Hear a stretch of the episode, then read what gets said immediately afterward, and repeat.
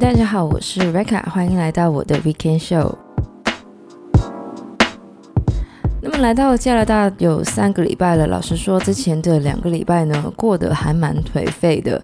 主要呢是因为前一阵子呢真的很忙，再加上要收拾行李的关系呢，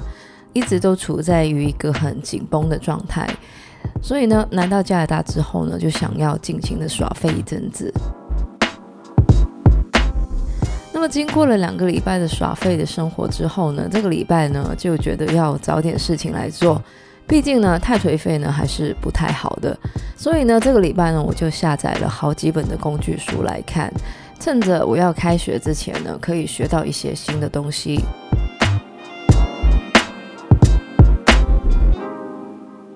那么不知道呢大家有没有跟我有一样的烦恼，就是呢想看的书太多，但是呢时间太少。或是呢，想要学的东西很多，但是呢，不知道要怎么去开始。那么这个礼拜呢，要来跟大家分享的呢，就是一本关于高效阅读的书，由这个上纲真明所写的《至死不渝的高速阅读法》，把知识化为收入的秘密。那么，因为我是一个很爱看书的人，所以呢，我的书单呢，经常是有增无减的。也因为这样呢，其实我一度呢，很想去学这个速读，也就是 speed reading。我也看过一些关于就是 speed reading 的训练什么的。不过呢，我感觉 speed reading 对于我来说呢，不像是读书，更像是一种眼球的训练。所以呢，我最后呢，就是没有去学这个 speed reading。不过呢，当我看到这一本《至死不渝的高速阅读法》的介绍呢，我反而觉得这本书的介绍呢，还蛮符合我个人对于快速看书的期待。而且呢，这个方法呢，其实跟我大学的时候念书的方法呢，还蛮像的。所以呢，这个礼拜呢，就要来讲一下这一本《至死不渝的高速阅读法》。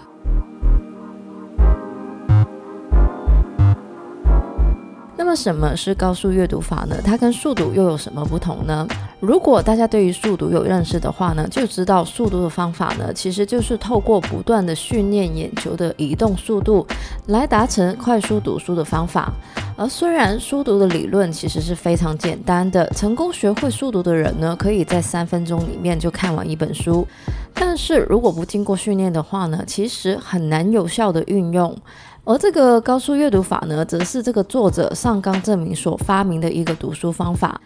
这个方法虽然没有速读那么的快速，但是呢，着重了解、记忆还有 output 的部分，也就是怎么实际把书的内容运用在生活上。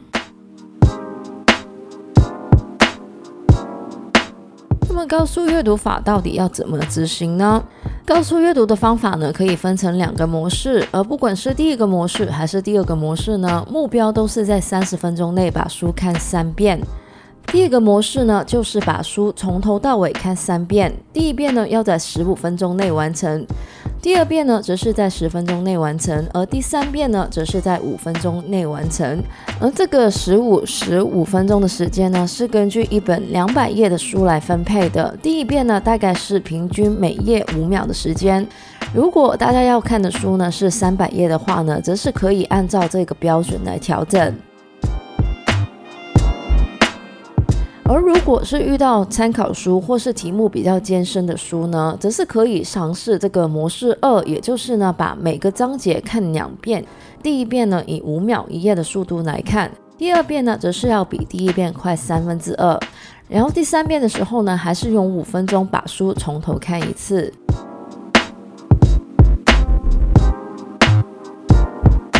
那么不管是使用第一个模式还是第二个模式呢，在看第一遍的时候呢，大家可以把重点的页呢折起来，然后呢，在第二遍的时候呢，只看这一些折起来的页数，这样子呢，其实就可以让大家呢在看第二遍的时候呢，更加的省时间。而这个上纲证明呢，其实也提出了，其实在运用这个高速阅读法的时候呢，我们呢其实是可以不看这个目录还有结语的部分的，因为这些部分呢通常呢都不是重点。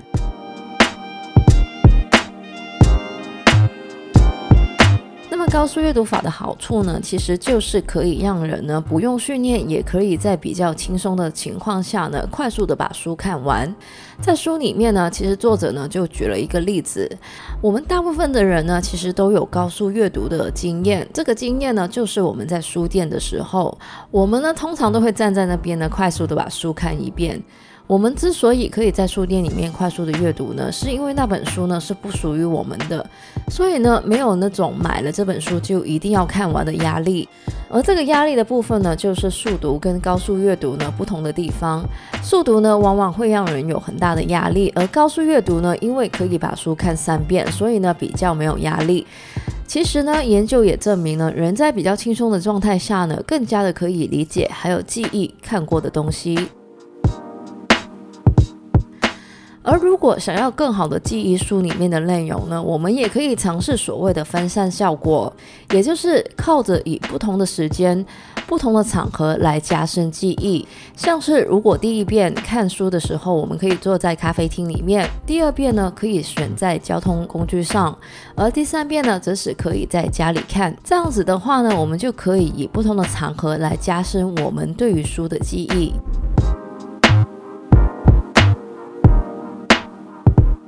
完这个高速阅读法呢，大家是不是很想尝试一下呢？不过高速阅读法的运用模式呢，只是这个读书方法的其中一个部分。读书是一个增长知识的途径。以前的人经常说知识就是力量，但是呢，如果这个力量不使用的话呢，其实看那么多书呢，好像也没有什么用。所以呢，这个高速阅读法的重点呢，除了在三十分钟里面把书看三遍之外呢，就是关于这个 output 笔记的部分。那么所谓的 output 笔记呢，其实就是把阅读过的内容呢，变成可以执行的行动。首先呢，我们必须要知道我们看书的目的，然后呢，把目的写下。当我们把目的写下来的时候呢，其实可以帮助我们在看书的时候呢，重点留意相关的内容，然后呢，摒除一些呢跟我们目的不相关的内容。而在看完书之后呢，这个上纲证明呢，就建议我们可以写五到六个二十字以内的重点，最后呢，把重点画成一个 action point，也就是行动。这样子，我们就可以快速的理解书的内容后呢，找出一个值得我们去尝试的行动。就算这个行动呢失败了也没有关系，就当做是一个经验的学习。不过呢，在这边也要注意，为什么我们在每一本书看完之后只做一个 action point 呢？其实也是想要减低大家的心理压力，尤其是针对完美主义者。我们之前也有说过，太多的目标可能会让他们拖延或是失去信心。所以呢，每本书只列出一个 action point 呢，可以让大家在执行的时候呢，没有那么大的压力。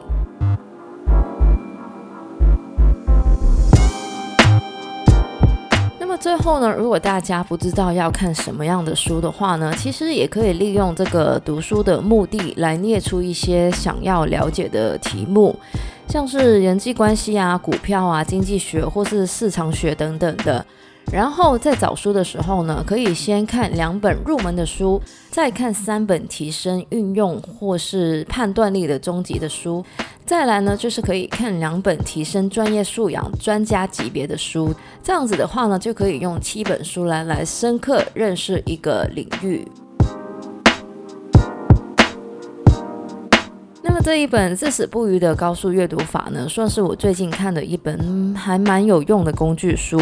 里面呢，其实也有提到很多关于就是这个高速阅读法的好处，还有呢，就是不同的年龄层呢，可以怎么利用这个高速阅读法。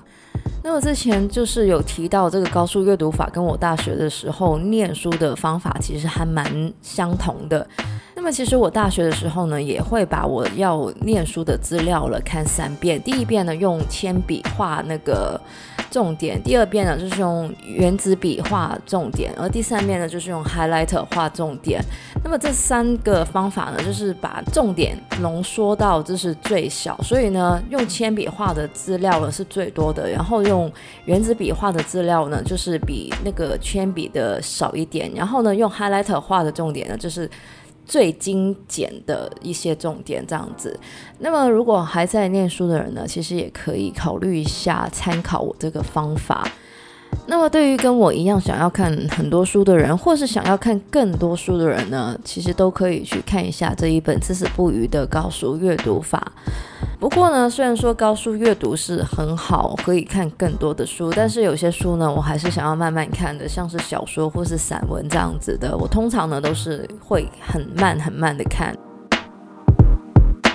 那么以上呢，就是我们这个礼拜的节目内容了。喜欢我们节目的朋友呢，可以在不同的 Podcast 平台上追踪或点评我们的节目。我们的节目呢，会在加拿大东岸时间的周日早上八点钟更新，也就是香港时间的周日晚上八点钟。希望大家有个美好的周末。我是 Rebecca，谢谢大家收听，我们下礼拜再见，拜拜。